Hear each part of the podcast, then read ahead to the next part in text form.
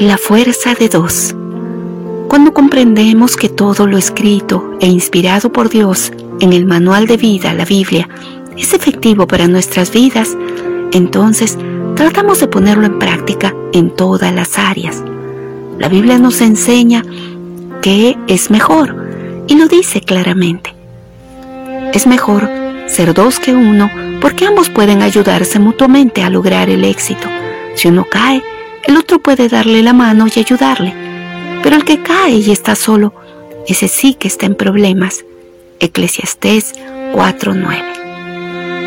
Una pareja que se ama, dos amigos que se ayudan, dos socios que se levantan, dos hermanos, una madre y su hijo.